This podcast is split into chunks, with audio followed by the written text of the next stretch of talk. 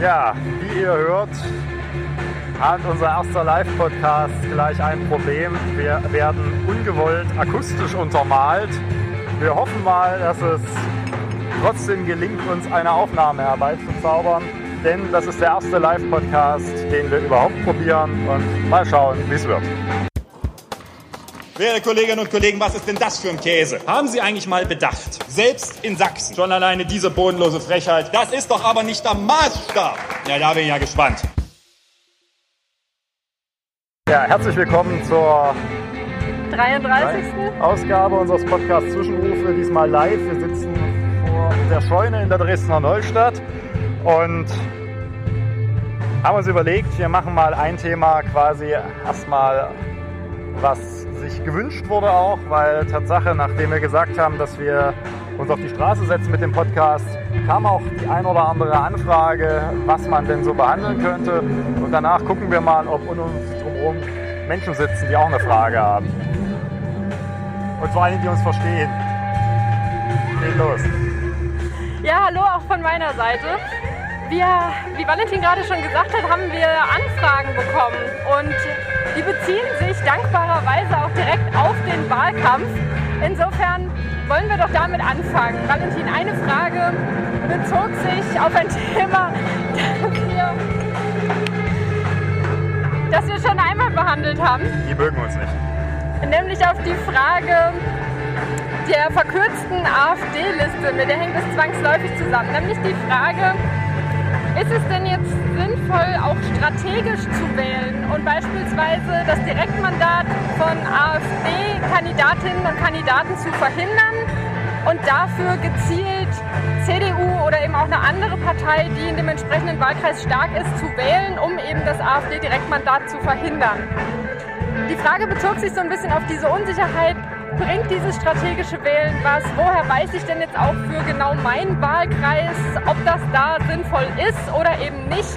Wie, welche Antworten kann man da geben? Wovon kann man das abhängig machen? Und wie erfährt man das? Also nächstes ist es ja sinnvoll, dass möglichst kein AfDler ein Direktmandat kriegt und von daher ist alles, was dagegen hilft, durchaus überlegenswert. Allerdings heißt das dann nicht, dass derjenige nicht im Landtag sitzt. Das Problem ist ja, dass die ursprüngliche Überlegung auch dieses strategischen Wählens darauf basierte, dass die AfD, von der AfD-Liste eine nicht unerhebliche Zahl von Abgeordneten, die so zwischen den Listenplätzen 19 und 30, die ja jetzt zusätzlich noch zugelassen worden waren, saßen, quasi nicht reingekommen wären, wenn sie ihr Direktmandat nicht bekommen haben. Ja, dazu muss man sich zuerst angucken, wo liegt die AfD so prozentual. Da sind jetzt so die Umfragen zwischen 24 und 26 Prozent. Das heißt, die AfD kann schon anhand der Zweitstimmen über, ich rechne jetzt mal 30 bis 36 Mandate bekommen.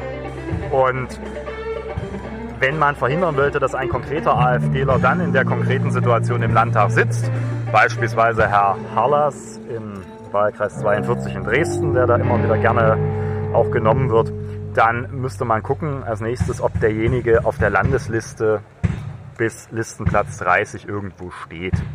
Und da ist es jetzt meistens so, und deswegen funktioniert diese Überlegung nicht mehr ganz, dass die Zahl der AfDler, die an solchen, äh, auf solchen Direktwahlkreisen sitzen, die, danke dafür nicht, äh, die relativ knapp werden könnte, also wo es jetzt nicht, längst nicht sicher ist, dass der AfDler das Mandat bekommt, dass die meistens auf der Landesliste bis 30 abgesichert sind, sodass das nicht viel bringt. Wer sich das mal angucken will, der sollte mal bei der Landeswahlleiterin gucken. Da gibt es die amtliche Bekanntmachung der Liste, da stehen alle Listenplätze 1 bis 30, wie sie zugelassen wurden. Wir gehen ja nicht davon aus, dass der Verfassungsgerichtshof nächste Woche dann nochmal was anderes entscheiden wird. Und dann kann man das abgleichen mit dem jeweiligen Wahlkreis. Dennoch ist es sicherlich, weil die Direktmandate ja nochmal ein bisschen was anderes sind, sinnvoll zu überlegen in der jeweiligen einzelnen Situation, ob man unbedingt will, dass nur ein AfDler den Wahlkreis vertritt. Und ich würde das nicht wollen, deswegen sollte man sich dann durchaus überlegen, ob man ganz generell eine Partei wählt, die chancenreicher ist und nicht ins, mit der Erststimme ins Wählen von Kleinstparteien übergeht, die definitiv keine Chance auf ein Direktmandat haben. Wobei die Frage, wann Kleinstpartei angeht, eine äh, Kleinstpartei anfängt, eine ist, die man sehr subjektiv beantworten kann. Für einige ist in einigen Wahlkreisen auch schon die SPD eine Kleinstpartei. Für mich stellt sich jetzt so ein bisschen die Frage, es wurde ja relativ schnell nach dieser Entscheidung darüber gesprochen, ob man denn strategisch wählen sollte oder eben nicht. Und ich glaube, eine Frage, die wir auch schon mal früher thematisiert haben, die ich aber jetzt hier gerne nochmal aufwerfen möchte, ist, ob sich damit gewisse Parteien, unter anderem eben auch die Grünen, nicht sogar ins eigene Fleisch schneiden. Weil es vielen Wählerinnen und Wählern ja unter, mitunter auch schwierig ähm, oder ja, schwerfällt zu unterscheiden zwischen dieser personenbezogenen und der Parteienstimme und dann sehr schnell natürlich auch mit beiden Stimmen eine Partei gewählt wird. In dem Fall nehmen wir als Beispiel jetzt mal die CDU, was der eigenen persönlichen Präferenz aber vielleicht gar nicht unbedingt entsprechen muss. Siehst du da einen erheblichen Nachteil, den da erstehen kann, oder siehst du das nicht so kritisch? Naja, also ja, das ist ein Problem. Die Differenzierung der Stimmen ist mitunter falsch. Also ich habe auch immer schon wieder erlebt, dass dann Leute erzählt haben, man hatte uns mit der Erststimme gewählt, weil das ja die entscheidendere sei. Die heißt ja in Sachsen nicht mehr Erststimme, sondern Direktstimme und die andere heißt nicht Zweitstimme, sondern Listenstimme. Damit wollte man ursprünglich klarer machen, dass es quasi keine äh, keine Ordnung zwischen den beiden Stimmen gibt. Hm. Mitunter gelingt das aber nicht so richtig gut, weil wir wissen, dass insbesondere wenn man versucht, ein Stimmensplitting zu induzieren, das mitunter schief gehen kann. So richtig kann das aber keiner nachweisen. Es gibt einen Fall, wo das mal, kann man sich das nachträglich angucken kann. Das ist die Bundestagswahl 2005. Lustigerweise auch Dresden. Da gab es die Situation, dass ein eine Bewerberin der Republikaner kurz vor der Wahl verstorben war, sodass eine Nachwahl angesetzt werden musste für diesen Wahlkreis. Mm. Und die wurde nicht auf den Tag der Hauptwahl gelegt, sondern ich glaube zwei Wochen später. Und dann passierte das, da ging es eher um diesen Effekt des sogenannten negativen Stimmgewichtes und die CDU hatte Angst, dass wenn jetzt zu viele Leute mit der Zweitstimme noch CDU wählen, dass ihnen ein Überhangmandat verloren geht. Und deswegen haben die dazu aufgerufen, in diesem Wahlkreis mit der Zweitstimme FDP zu wählen. Jetzt kann sich jeder angucken, ob das einen signifikanten Effekt auf die erste Stimme hatte. Die einen sagen ja, die anderen nein. Das äh, ist schwierig zu messen. Die andere Frage ist aber, äh, ist es klug politisch unbedingt in jedem Wahlkreis zu überlegen, ob man jetzt die CDU wählt, wenn man die Politik der AfD verhindern will. Ich glaube, das hat ist auch so ein bisschen das Problem. Es äh, hüpft ja momentan dieses äh, so eine Vereinigung eher aus Leipzig gesteuert durch die Gegend, die sagt, man muss strategisch SPD, Grüne und CDU wählen, um die AfD zu verhindern. Und äh, nicht ganz unbekannter Autor und Publizist hat zu Recht darauf hingewiesen, dass das ja ein bisschen widersinnig sei, nur ausgerechnet äh, die CDU zu wählen, die teilweise dieselbe Politik in einigen äh, Themengebieten macht, wie die AfD sie gerne hätte, wenn man der Überzeugung ist, dass man diese Politik vermeiden will. Also man muss sich dann auch sehr genau angucken, welche Person geht es und nicht meines Erachtens das große strategische Momentum ist weg, dass man da großartig der AfD stimmen durch ihren Fehler ich bleibe dabei, die AfD hat einen Fehler gemacht. Das haben wir ja beim letzten Mal schon hinreichend ausgewertet. Also sie wegnehmen konnte an Mandaten, sodass ich mir das jetzt äh, nicht wirklich erschließt. Das heißt aber beispielsweise auch, um das mal für Dresden deutlich zu machen, äh, nicht immer ist ja der Zweikampf einer zwischen AfD und CDU. Hm. Also in Dresden würde ich jetzt mal prognostizieren, haben wir, und dann nehme ich jetzt mal nur die Europawahlergebnisse, der Herr, der da drei Sätze bei wahlkreisprognose.de rechnet, das äh, muss man jetzt nicht unbedingt jede Woche für voll nehmen, dann haben wir die Situation, dass es ja beispielsweise in dem Wahlkreis 43, das ist der südlichste, so eine Art Dreikampf äh, geben wird, also der unten in Blauen zwischen Grünen, CDU und AfD. Da kann man also auch überlegen, um die AfD zu verhindern, Grüne zu wählen. Und das ist halt was, wo man sich sehr genau überlegen muss bei der Erststimme, was mache ich mit meiner Stimme, wenn ich eigentlich eine Partei mit der Zweitstimme oder mit der korrekterweise Listenstimme wähle, die absehbar keine Chance aufs Direktmandat hat. Ich meine, beispielsweise die SPD hat in Dresden mit hoher Wahrscheinlichkeit in keinem Wahlkreis Chancen, ein Direktmandat zu erringen. Bei der Linken würde es den einen, einen einzigen Wahlkreis Wahlkreis wahrscheinlich betreffen. Und das sollte man sich dann sehr genau überlegen. Ich fasse damit so ein bisschen zusammen, wenn strategisch wählen, dann auf jeden Fall informiert. Und das hängt dann von verschiedenen Faktoren ab, nämlich erstens, in welchem Wahlkreis wohne ich tatsächlich. Das kann mitunter ja auch ähm, ganz spannend bzw. verschieden sein, weil die Wahlkreise ja auch immer wieder neu eingeteilt werden. Das heißt, äh, der Straßenzug, der vor fünf Jahren zu dem einen Wahlkreis gehört hat, kann mittlerweile zu einem anderen gehören, richtig? Nein. Wieso also nicht? kann theoretisch, aber der Wahlkreiszuschnitt ist im Vergleich zu 2014 nicht geändert worden. Okay. Das heißt, ich gucke mir an, welchen Wahlkreis, in welchem Wahlkreis lebe ich, für welchen habe ich Ja, Stimmen. Wer für Zahlenspiele zu haben ist und sich das angucken will, der kann das gerne tun. Wie gesagt, strategisches Wählen äh, ist halt die zweite Ebene nach politischer Entscheidung. Und wenn ich der Überzeugung bin, dass der CDU-Politiker nur nicht derjenige ist, der meine Themen vertritt, dann muss ich mir sehr genau überlegen, ob es sinnvoll ist, den zu wählen. Okay, dann kommen wir doch nochmal zu der Frage der Kleinstparteien. Wenn man jetzt sagt, ich finde die irgendwie alle nicht so richtig gut und wähle jetzt stattdessen vielleicht auch aus Protest Kleinstpartei. Was hat man davon? Was ist denn kleinste Partei? Naja, sagen wir mal Ist die FDP eine Kleinpartei? Das hängt wahrscheinlich von der Definitionsfrage ab. Aber nehmen wir jetzt wirklich mal zwei bis drei Prozent Parteien, die relativ unwahrscheinlich in den Land, also für die es relativ unwahrscheinlich ist, dass sie in den Landtag einziehen. das ist halt, also das, da schlagen als Demokrat zwei Herzen in meiner Brust. Zum einen, es ist immer gut, eine demokratische Partei zu wählen, erhöht die Wahlbeteiligung, sinkt den, senkt den Anteil antidemokratischer Parteien und damit auch der AfD. Auf der anderen Seite, solange man die 5%-Hürde in Deutschland bei Landtagswahlen hat und die, daran wird keiner was rütteln bei der Europawahl, und ist sie aus anderen Gründen zu Fall gekommen, das kann man vielleicht auch mal später nochmal erläutern, die wird auf Landesebene oder auf Bundesebene, glaube ich, nie fallen. Sind das halt Stimmen, die unter der 5%-Hürde mandatsirrelevant durchwandern. Und ja, wenn man der Meinung ist, dass man in der momentanen Situation demokratische Parteien im Landtag stärken will, dann sollte man sich doch überlegen, ob die eine oder andere Stimme an Kleinstparteien nicht eine ist, die verschenkt ist. Da kann man sich jetzt eine Vielzahl von Konstellationen ausdenken. Das reicht dann halt von Piraten über Tierschutz bis hin zu vielen auch, ich sage jetzt mal, sozialeren äh, Parteien. Auf der anderen Seite, wie gesagt, es erhöht erstmal die Zahl der abgegebenen Stimmen und senkt damit auch den, zumindest den nominalen Wert. Aber bei der Sitzverteilung, das ist das Entscheidende, spielen nur jene Stimmen eine Rolle der Parteien, die die 5%-Hürde geknackt haben, sodass man, wenn man an den Mehrheitsverhältnissen in Sachsen was ändern will, da äh, eine Situation haben wird, wo man sich sehr genau überlegen muss, wo man seine Stimme abgibt, ob man die einer Kleinstpartei geben soll. Denn, hat das mal deutlich Beispielsweise die FDP und die NPD sind 2014 sehr knapp an der 5%-Hürde gescheitert. Das heißt, nominal hatte die CDU gar nicht mal ein so gigantisch großes Ergebnis mit 39 Prozent. Aber dadurch, dass zwei Parteien sehr knapp an der 5%-Hürde gescheitert sind, waren es dann in Mandaten umgerechnet doch ziemlich viele, weil am Ende waren nur fünf Parteien im Landtag drin. Das sollte man sich stets überlegen und äh, ja, es wird sicherlich, also es gibt momentan ja zwei Parteien, die behaupten, sie könnten die 5%-Hürde noch knacken. Die FDP, haben wir uns in der letzten äh, Ausgabe länger darüber unterhalten, über die Kampagne. Und äh, was ja immer noch behauptet wird, die Freien Wähler. Also keine Ahnung, ich glaube das nicht. Von daher Ansichtssache. Okay.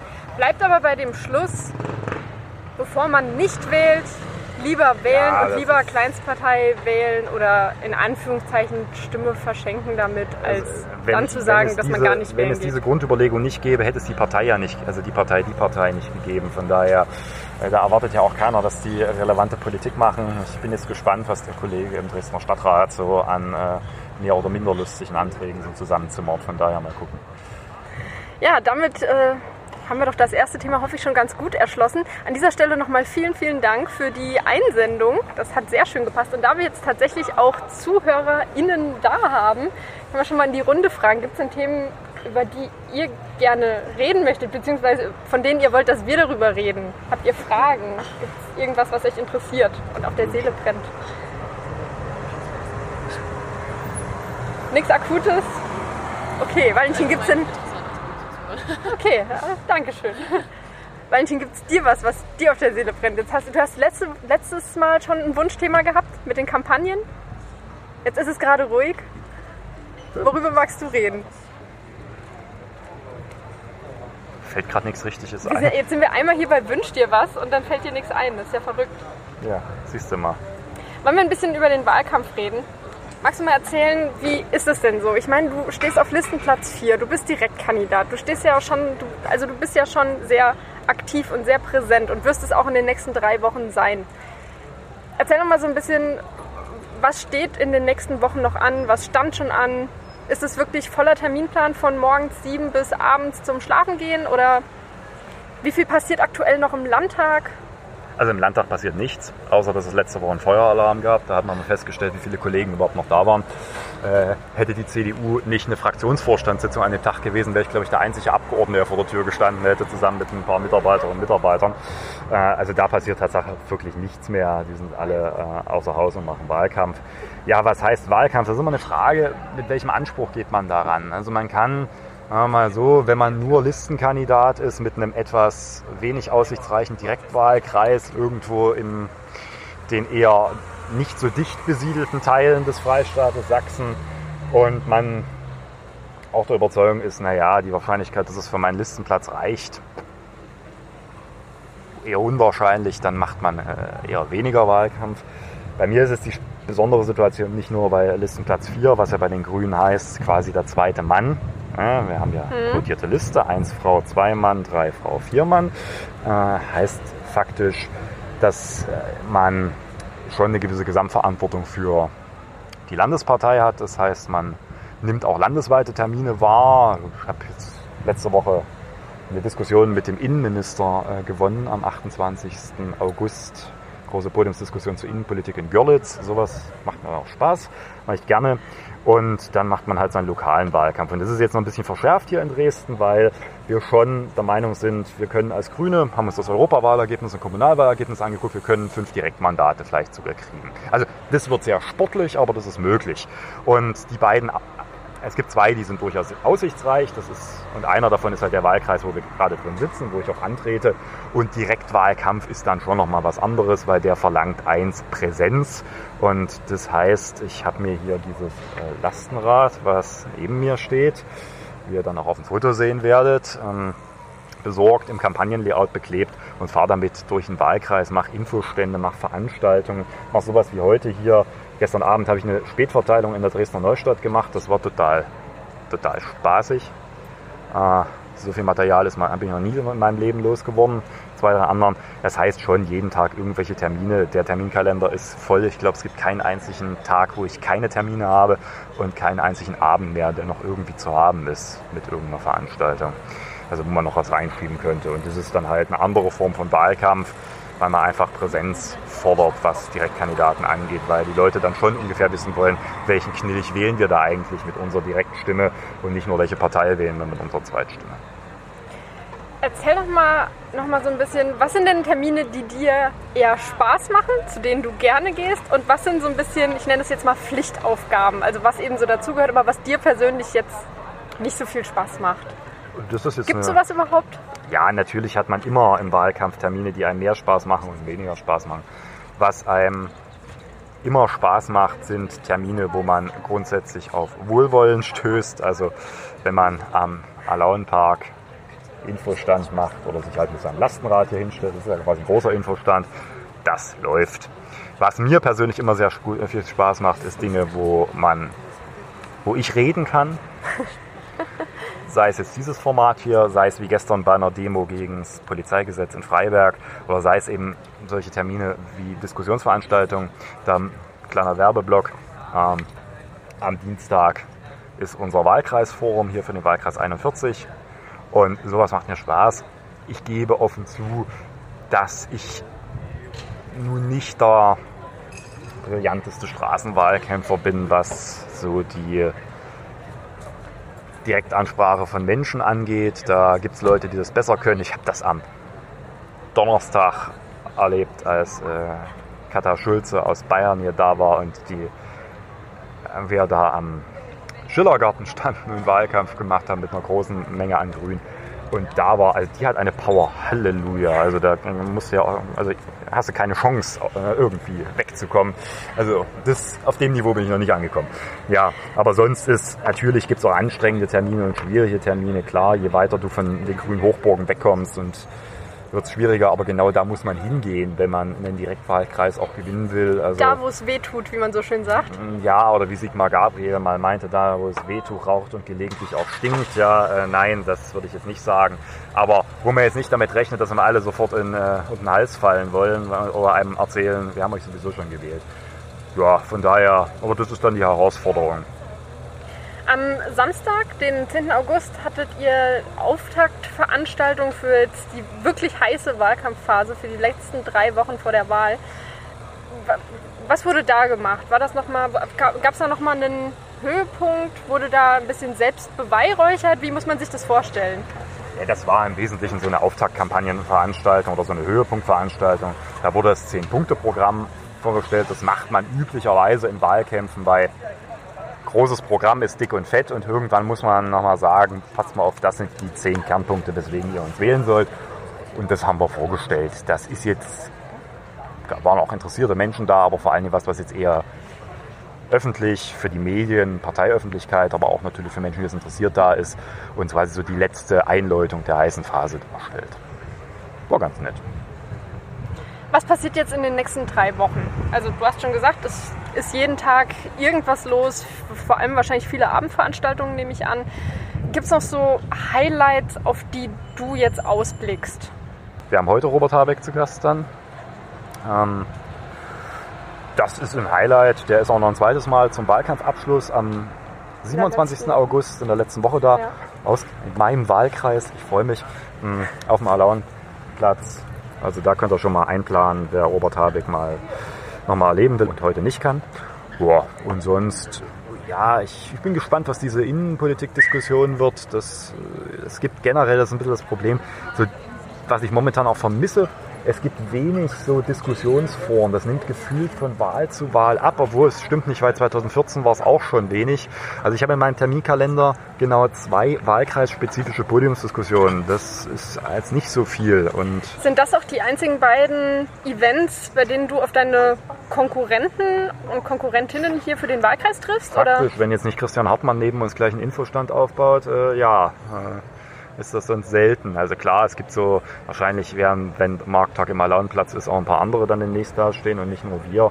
Aber sonst, ja, ist das relativ mau.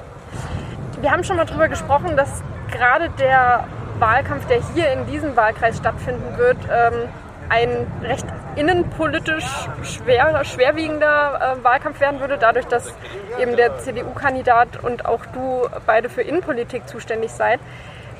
Konnte man das bislang schon spüren? Wie, wie würdest du das denn beurteilen? Also ist das schon so zugespitzt worden, wie du das dachtest? Wir werden das jetzt noch ein bisschen zuspitzen. Wir sind ja auch gerade dabei. Wir haben jetzt das Video veröffentlicht, das Reaktion auf Christian Hartmann. Mal gucken. Äh, nein, also momentan habe ich das Gefühl, da ist noch ein bisschen äh, Luft nach oben, was die Zuspitzung angeht. Das liegt aber genau daran, dass diese Formate bisher ein bisschen fehlen. Aber ich glaube nicht, dass das ein großer innenpolitischer Wahlkampf hier mehr wird. Christian ist, Hartmann ist mittlerweile zum Generalisten geworden, der äh, behauptet auch alles zu können oder auch nicht. Das ist als Fraktionsvorsitzender auch notwendig. Von daher glaube ich da jetzt nicht, dass es die große innenpolitische Auseinandersetzung Das war es vielleicht sogar eher dann 2014, wo er seinerzeit noch mit Sabine Friedl, die damalige Innenpolitikerin der SPD, kandidierte. Ja, von daher mal gucken, aber ich glaube, wir werden die Zuspitzung noch hinkriegen. Zumindest hm, glaube ich, dass es wird am Ende ein Rennen zwischen Christian Hartmann und mir und ich glaube, es wird verdammt knapp und die entscheidende Frage wird sein, wie überzeugt man möglichst viele Leute dann auch zu sagen, ja, wollen wir jetzt den Lippmann oder wollen wir den Hartmann und der Rest ist uns egal. Ja, drei Wochen Zeit habt ihr dafür ja noch. Mal sehen, was äh, ihr beiden daraus macht. Ein Versprechen möchte ich jetzt an dieser Stelle noch halten. Wir haben nämlich vor, ich weiß nicht genau wie vielen Folgen versprochen, dass wir unsere Hörerinnen und Hörer äh, auf dem Laufenden halten, was das Polizeigesetz angeht. Und da, da gibt es ja mittlerweile News zu verkünden. Magst du uns da nochmal updaten? Boah, jetzt haben wir noch eine halbe Stunde. Nein, äh, Spaß beiseite. Ich mache es mal relativ kurz, weil ich habe das auch in einem Video, das ihr, glaube ich, auf allen meiner sozialen Netzwerke sehen könnt. Ich habe das auch alles beschrieben. Wir haben jetzt endlich das Normkontrollverfahren ins Weg gebracht, also die Verfassungsklage zusammen mit der Linken. Die haben wir vorgestellt letzte Woche lief medial ganz gut. Wir haben nochmal deutlich gemacht, was unsere Punkte sind, die wir jetzt im Polizeigesetz auch wirklich als für verfassungswidrig erklärt haben wollt, da geht man ja nicht rein und sagt, erklärt mal bitte das gesamte Gesetz für verfassungswidrig. Da wäre man schön blöd, weil da stehen viele Dinge drin, die zwar aus meiner Sicht Schwachsinn sind, aber nicht verfassungswidrig. Und vor diesem Hintergrund haben wir mit einem, zusammen mit einem Professor aus Mainz, Herrn Professor Matthias Becker, einer der Koryphäen des Polizeirechts, ein bisschen zumindest einer der jüngeren Koryphäen des Polizeirechts in Deutschland, der insbesondere so mit diesen Datenverarbeitungen im Polizeirecht sich ungemein gut auskennt, haben wir einen Schriftsatz erarbeitet. Das nennt, der ist dann unser Prozessbevollmächtigter, wie sich das im Verfassungsrecht dann nennt. Wir heißt an dieser Stelle? Die Linke und äh, wir. Das, wir müssen das zusammen machen, weil das Normkontrollverfahren, also das Recht quasi einer Landtagsminderheit, ein Gesetz auf seine Verfassungsmäßigkeit zu überprüfen, hat eine Voraussetzung, du brauchst 25 Prozent der Mitglieder des Landtages. Noch haben wir Grüne das nicht. Von daher brauchen wir einen Partner und da waren wir uns mit der Linken relativ schnell einig. Die, wir haben das nochmal ein bisschen vorgestellt, haben nochmal klar gemacht, wo so unsere wesentlichen Punkte sind. Also das, was ich immer wieder erzählt habe, die Vorverlagerung der Eingriffsschwellen, die Automatisierung der Überwachung, die neuen Überwachungsmöglichkeiten, wie beispielsweise intelligente Videoüberwachung und dergleichen. Wir haben auch nochmal deutlich gemacht, dass wir auch in den ganzen Bereich der Datenverarbeitung der Polizei auch rein wollen. Also warum speichert die Polizei eigentlich wann, über wen, wie lange Daten, dass das eben nicht geklärt ist und beziehungsweise unserer Sicht verfassungswidrig gelöst ist, sagen wir es mal so. Jetzt haben wir das eingereicht, weil mich schon jetzt immer die Frage rein, und, und, wann entscheiden die denn? Das Ding tritt doch zum 1.1. in Kraft. Davor wird keine Entscheidung mehr ergehen. Also erfahrungsgemäß bei solchen großen Normenkontrollverfahren, und das ist ein großes, alleine, ich glaube, unser Schriftsatz fast an die 90 Seiten oder so, äh, dauert es in der Regel erstmal ein Dreivierteljahr, ehe der Verfassungsgerichtshof eine mündliche Verhandlung angesetzt hat. Genau, vielleicht um mal so den Verlauf zu beschreiben, wie geht das denn jetzt weiter? Also ihr habt das eingereicht und was passiert damit jetzt? Erstmal kriegt die Gegenseite und alle weiteren Äußerungsberechtigten Gelegenheit zur Stellungnahme, also die Staatsregierung, der Landtag und dergleichen mehr. Da ist es die Stellungnahmefrist, glaube ich, im Oktober oder November. Ende Wenn du sagst, der Landtag, wer, wer, genau hat dann da? Ja, da kann der Präsident Stellung nehmen. Der nimmt allerdings meistens im Normkontrollverfahren eher weniger Stellung, weil da ja Landtag gegen Landtagsmehrheit, Minderheit gegen Landtagsmehrheit faktisch äh, geht. Die Staatsregierung darf sich äußern die wird es tun, weil das ist ja quasi ihr Polizeigesetz. Ob sich CDU und SPD da äußern, weiß ich nicht. Und wenn die Stellungnahmefrist durch ist, terminiert dann der Verfassungsgerichtshof eine mündliche Verhandlung. Ich, wie gesagt, ich gehe davon aus, die ist im Frühjahr 2020, also nach Inkrafttreten des Gesetzes erst. Und dann dauert es meistens noch mal ein halbes Jahr, ehe der Verfassungsgerichtshof dann entscheidet. Und das ist immer schlauer. Okay. Dann würde ich an dieser Stelle einfach wieder das Versprechen geben, dass wir euch auf dem Laufenden halten, was das angeht, auch wenn die nächsten Schritte dann vermutlich in weiter oder ja, mittelweiter Ferne liegen. Ja. ja. Vielen Dank. Wir gucken nochmal in die Runde, ob es noch Wünsche gibt. Das Ach. ist nicht der Fall. Wir haben mittlerweile wieder Musik. Deswegen genau. äh, ja, versuchen wir mal zum Punkt zu kommen an der Stelle. Das war jetzt der erste Live-Podcast. Uh. Ein kleines Mitbringsel haben wir ja immer dabei oder in dem Fall zwei. Auf zwei Termine, die ich schon angesprochen habe, will ich noch mal konkreter hinweisen. Robert Habeck ist da heute, also 12.8. in der St. Pauli-Ruine. Kommt vorbei heute Abend und morgen Abend am Dienstag, dann den 13.8. ist das Wahlkreisforum des Wahlkreis 41 in Hellerau in den deutschen Werkstätten jetzt für Neustädterinnen und Neustädter nicht so zentral gelegen, aber vielleicht lohnt sich der Weg ja, vielleicht sieht man sich. Und für diejenigen, die heute gesagt haben, verdammt, Live-Podcast, nette Idee, wäre ich doch gern dabei gewesen.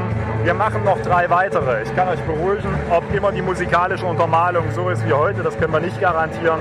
Vielleicht müssen wir uns noch jemanden besorgen. Nein, ähm, wir sind das nächste Mal live mit diesem Podcast am 17. Also am kommenden Samstag. Da könnt ihr uns entweder hören oder euch aktiv beteiligen. Wir sind auf dem Martin-Luther-Platz. Und ansonsten gilt natürlich auch wie immer, falls ihr noch Themenwünsche habt, äh, über die wir reden sollen, lasst uns die gerne zukommen oder bringt sie eben mit zu besagten Terminen. Vielleicht nehmen wir demnächst auch Musikwünsche entgegen. In genau. diesem Sinne noch einen schönen Tag. Tschüss.